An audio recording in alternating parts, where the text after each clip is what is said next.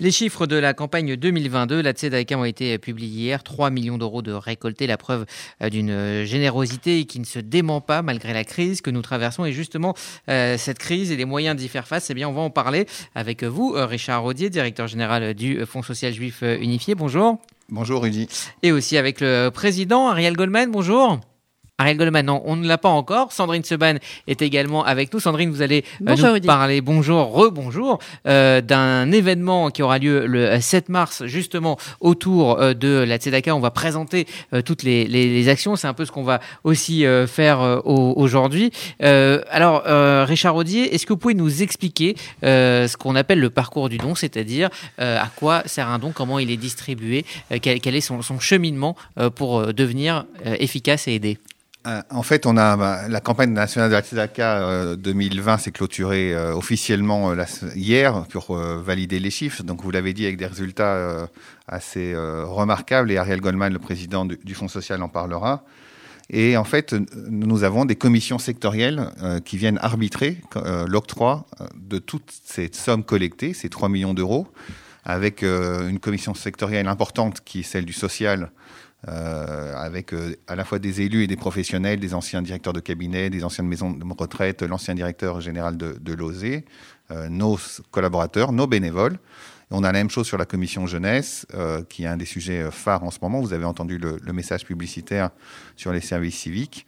Et donc, c'est une transparence absolue de l'octroi de ces fonds collectés pour gérer en 2021 l'urgence. C'est vrai qu'auparavant, avec la Tzedaka, on a une vision très long terme, qu'on garde quand même avec les fonds collectés toute l'année par la campagne euh, du Fonds social euh, juif unifié. Mais cette année, on est vraiment dans des réponses d'urgence. Euh, on en a parlé souvent sur cette antenne avec le Covid. la précarité augmente de façon spectaculaire. Et effectivement, le nombre de demandes reçues au standard du Fonds social, traitées par nos travailleurs sociaux, l'équipe sociale, a de plus 40%, ce qui est gigantesque. Alors comment euh, répondre à une demande d'aide aussi euh, considérable? Alors en fait, il y a, si je prends une métaphore euh, un, petit peu... un petit peu simple, on a deux profils aujourd'hui. On a la personne qui est dans la précarité habituelle, pour lequel elle a son parcours classique, elle connaît, elle sait qu'il faut passer par un travailleur social, qu'il faut évaluer les besoins, qu'on l'aide à activer les, besoins premiers et puis euh, qui va tantôt à la synagogue prendre un panier de Shabbat ou de Pessah ou de Purim, qui vient chez nous avoir des fonds d'urgence, euh, une aide alimentaire. Celui-là, on sait le cadrer, c'est simple, euh, il connaît son parcours parce que malheureusement, il est dans la précarité. Ce qui arrive avec la crise du Covid, et c'est notamment ces 40%, c'est des gens qui n'ont pas prévu d'être dans cette difficulté sociale et qui en fait sont complètement perdus dans la procédure. Alors, ce qu'ils ont fait, la plupart du temps, si ce n'est 80%, c'est qu'ils ont mis sous le tapis leurs difficultés. Et donc, au lieu d'anticiper et de, de, se lever, d'alerter, en fait, ils ont enterré euh, une dette euh, sur l'école, une dette locative ou une dette euh, sur, sur de la téléphonie, un crédit non remboursé. Et au lieu d'avoir mis en place des procédures d'alerte qu'on aurait pu anticiper par nos travailleurs sociaux, on ne gère que de l'urgence parce que c'est du surendettement, c'est un avis d'expulsion, c'est une saisie bancaire. Et donc ces personnes-là qui n'avaient pas l'habitude heureusement pour eux et malheureusement pour la situation, d'arriver dans la précarité, ils sont perdus totalement. C'est un peu comme un, chauffeur du, du, Paris-Dakar qui, où il y a la neige euh, à Jérusalem. Lui, il passe en deux secondes, euh, il regarde pas la neige. Un habitant de Jérusalem, il voit la neige pour la première fois, il y a un demi-quart de centimètre et c'est la une des médias en Israël pendant 48 euh, heures. Et bien là, on est pareil, c'est 40%, c'est des gens qui ne savent pas conduire sous un demi-centimètre de neige et c'est une catastrophe parce qu'on est submergés d'appels. Donc nos, travailleurs sociaux, nos bénévoles, nos régions sont sur le pont et euh, il faut faire un traitement social sur ces sujets-là. Donc les conséquences de la crise dont on parle depuis plusieurs mois sont euh, désormais euh, une réalité. C'est une réalité avec des gens, là encore, vraiment qui ne sont pas prêts à demander. Et donc quand ils viennent demander, on est trop tard. Et il faut effectivement, et, et c'est le but d'un pays, on le dit tout le temps dans la campagne de la Tzedaka, le premier devoir d'un travailleur social, d'une organisation juive ou non juive d'ailleurs, c'est de faire rentrer les personnes dans l'aide publique. L'État met en, branle des, milliards d'euros pour aider euh, ces difficultés. Mais en fait, pour rentrer dans ce chemin d'assistance publique, moralement, c'est très difficile. Et donc, nous, on, les aide à faire ça. Et en parallèle, on crée avec ces fonds d'urgence l'assistance qui permet ce qu'on appelle, nous, d'amener le lait et le miel. C'est-à-dire que si, par exemple, une personne est mise dehors, l'État va mettre 15 jours, 3 semaines, un mois pour les reloger, parfois 6 mois. Donc, ils vont les mettre dans des hébergements d'urgence, dans des hôtels. Notre rôle à nous, c'est de gérer cette phase-là qui n'est prise en compte par personne et seul le caritatif peut le faire. C'est pour ça que les besoins sont considérables. Merci euh, Richard Rodier. Donc euh, nous avons rétabli la liaison avec euh, Ariel Goldman, le président du Fonds social juif unifié. Bonjour. Bonjour. Excusez mon retard, j'étais sur le terrain à Sarcelles avec le maire et les responsables de l'action sociale pour envisager justement des, des, opérations concrètes et une aide concrète à tous ceux qui en ont besoin, donc en plein cœur de votre actualité du jour. Alors on vous pardonne bien évidemment, et, euh, si on vous a en ligne, c'est tout simplement parce que vous vouliez remercier euh, les donateurs et puis aussi euh, toutes celles et ceux qui participent chaque année à la Tzedaka et qui ont participé à cette, à cette belle campagne. Oui, tout à fait. Je voulais vraiment féliciter d'abord toute l'équipe, son président Arié Flack et toute l'équipe de l'appel national pour la Tzedaka parce que c'était une année plus que particulière, une année hors norme avec des incertitudes à tous les niveaux. Et bien malgré cette année hors norme et ces incertitudes, ils ont relevé le défi.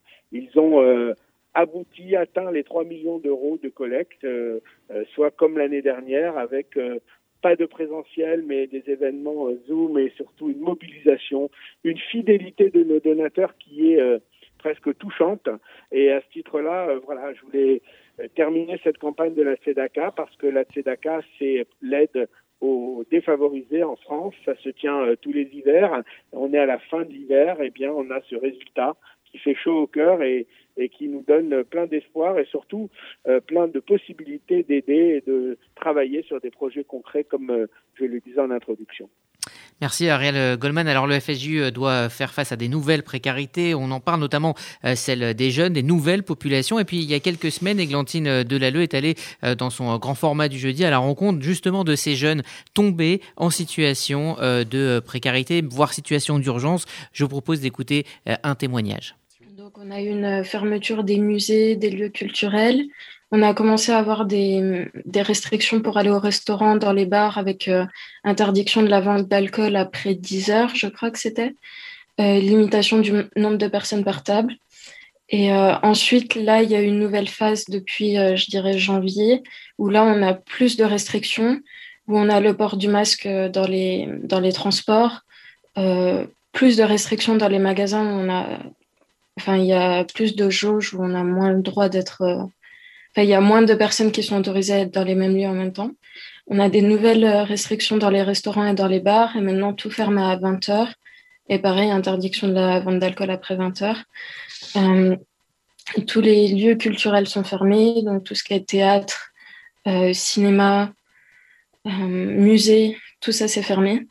Mhm. Et, et au niveau du quotidien, en fait, je pense en fait, j'ai réfléchi, j'ai l'impression que ça se rapproche de plus en plus à ce que j'ai vécu en France dans le premier confinement, en fait. Parce que, donc, euh, moi, toutes mes études sont à distance. J'ai jamais été à la fac. Les facs n'ont jamais rouvert. Si elle espère avoir rapidement des cours en présentiel, Maëve vit dans le même décor chaque jour, sa chambre avec son ordinateur. Je me lève, je vais de mon lit à mon bureau, je fais mes deux heures en distanciel. Et, euh, et après, ça dépend parce qu'en ce moment, il fait vraiment très froid dehors. Euh, aujourd'hui, je crois que le ressenti, c'est moins 13. Donc, euh, ça devient un peu plus compliqué de sortir.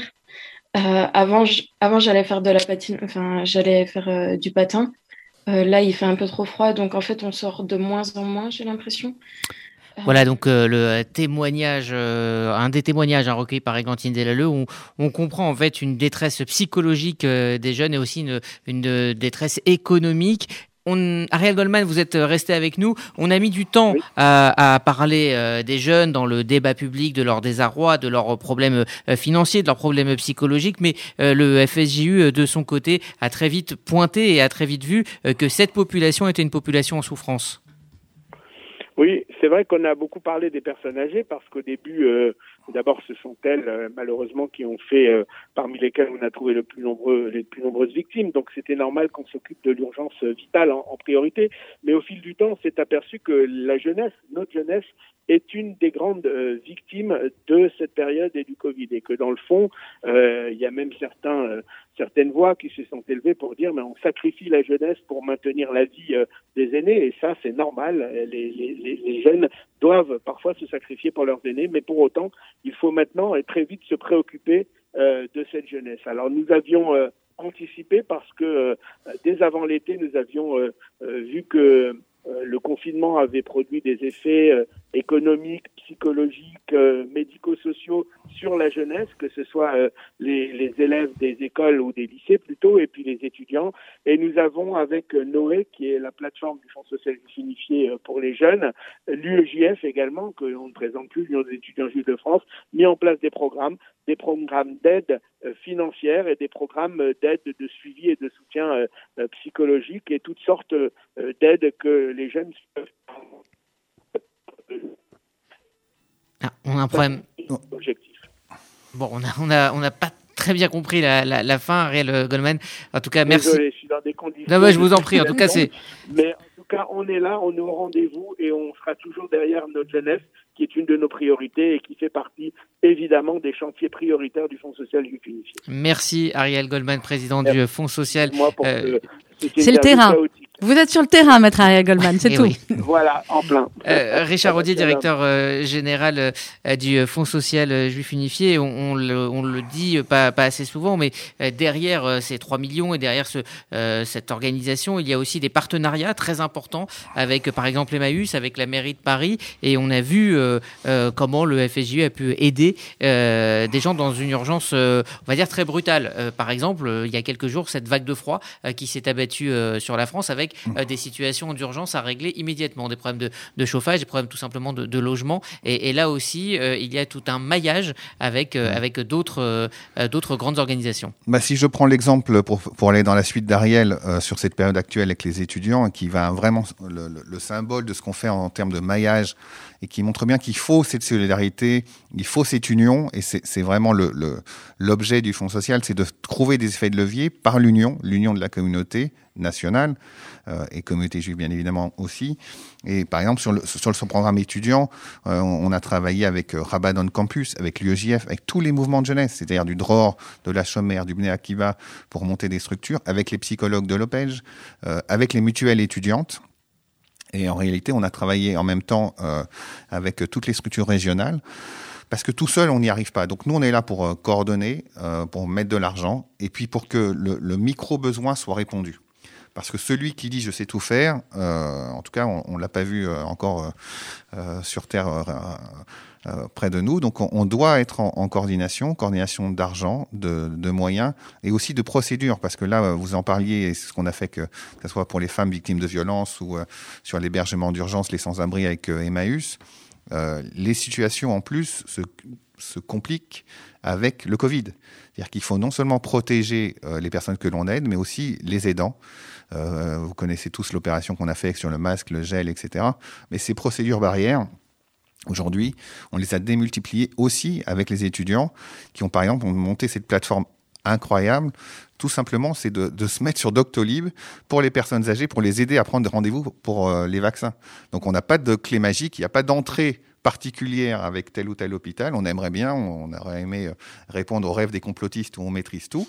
On ne le fait malheureusement pas, mais euh, on a des services civiques hein, et des étudiants qui se mettent au service des personnes âgées pour leur trouver des rendez-vous et qui passent jour et nuit des essais pour prendre des réservations sur les vaccins.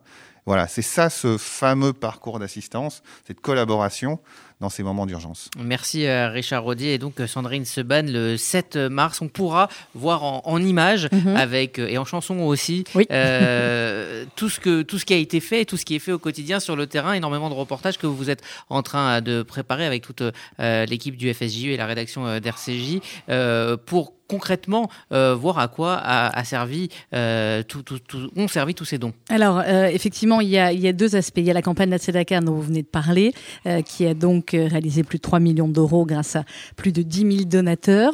et puis, il y a toute l'action générale à l'année du Fonds social juif unifié qui aide aussi bien en France qu'en Israël, que même à l'étranger. Et je peux vous dire qu'il y aura au cours de cette soirée un témoignage tout à fait hors du commun et extraordinaire d'un homme, d'un juif que nous avons aidé, qui était en danger dans un pays et qui euh, aujourd'hui va parler et va, va témoigner de la manière dont le Fonds social l'a Donc si vous voulez, effectivement, nous ne pouvons pas faire comme d'habitude au mois de mars le grand dîner, le grand gala euh, du FSU qui nous permet de collecter pour la France et pour Israël. Donc, eh bien, euh, on a des idées, effectivement, et on va réaliser une émission de télévision, une véritable émission de télévision sur le site fsu.org qui va être réalisée en partenariat avec le plus grand de la télé, Serge Calfon et ses équipes, Magneto Prod. Et c'est un live, un live solidaire avec à la fois effectivement une partie euh, très concrète de reportage en France et en Israël, de témoignages également euh, inédits et notamment euh, celui très touchant du papa euh, de Johan Cohen tué lors de l'attentat de l'hypercacher, Eric Cohen, que nous avons suivi pendant le procès et qui est également voilà depuis cinq ans, depuis j'ai envie de dire le lendemain quasiment de l'attentat qui a été aidé soutenu par le FSU, il tenait à parler et à raconter. donc vous pourrez voir ce, ce témoignage. D'autres euh, témoignages également de, de femmes euh, en Israël, une famille francophone qui a aidé euh, une femme également battue et qui a accepté de témoigner face caméra pour nous raconter son calvaire et surtout comment, eh bien, au quotidien, comme elle le dit, ses enfants peuvent dormir le soir en ayant mangé grâce au FSJU. Donc c'est tous ces témoignages-là que vous verrez. Également un autre témoignage, peux vous dire, assez, assez touchant et assez drôle en même temps, que j'étais en train de, de réaliser là, qui était fait à partir du réseau Ezra. Euh, Richard Rodier parlait à l'instant des jeunes qui prennent les rendez-vous pour les personnes euh, âgées, pour qui c'est compliqué de prendre un rendez-vous de vaccin. Et eh bien là aussi, pour pouvoir les distraire et pouvoir communiquer avec l'extérieur, et eh bien il y a euh, ce don de tablettes aux personnes âgées qui ne peuvent pas s'en procurer. Mais leur donner une tablette, c'est bien, mais leur apprendre à s'en servir, c'est encore mieux. Donc c'est là où le parcours d'assistance du FSU continue et où on a des jeunes, notamment il y a Noah qui a été chez Marcel. Et je peux vous dire que le moment où Noah apprend à Marcel à s'en servir. Alors Marcel connaît déjà YouTube, etc.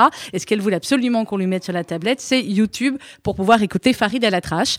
Donc Noah lui a tout expliqué. Et quand je vous dis très touchant, c'est que vous le verrez, hein, il faut vous inscrire sur afju.org, mais il y a un moment donné où c'est fini. Finalement, où Noah lui dit bah voilà, ça y est, vous allez vous en servir toute seule. Et où Marcel la regarde comme ça, elle lui dit mais alors vous viendrez plus jamais? Et Noah la regarde, elle lui dit mais si si bien sûr, si vous voulez, je reviens une autre fois, voilà. Donc le lien a été créé et c'est c'est comme ça que ça se passe, ce parcours d'assistance au et puis évidemment, parce qu'on veut donner de l'espoir, on veut chanter et ça va nous faire du bien à tous de chanter euh, autour. Voilà, et, générosité. Parce que, vous adorez ça. Et eh bien parce que j'adore ça. Vous aussi, vous serez ah avec moi, bah Rudy, pour présenter la soirée. Euh, ce sera autour d'Enrico Massia, ce sera autour de Daniel Lévy, ce sera autour de Michel Drucker et puis encore d'autres noms qui vont se dévoiler dans les jours qui viennent, mais je peux vous le dire, comme d'habitude, euh, vous aurez intérêt à y être. Inscription fju.org, on vous demande simplement de vous inscrire, c'est ouvert à tous, c'est bien évidemment gratuit et c'est une soirée pour vous présenter nos actions et pour euh, permettre au FSU eh bien, de récolter un maximum de dons pour 2021. RCJ.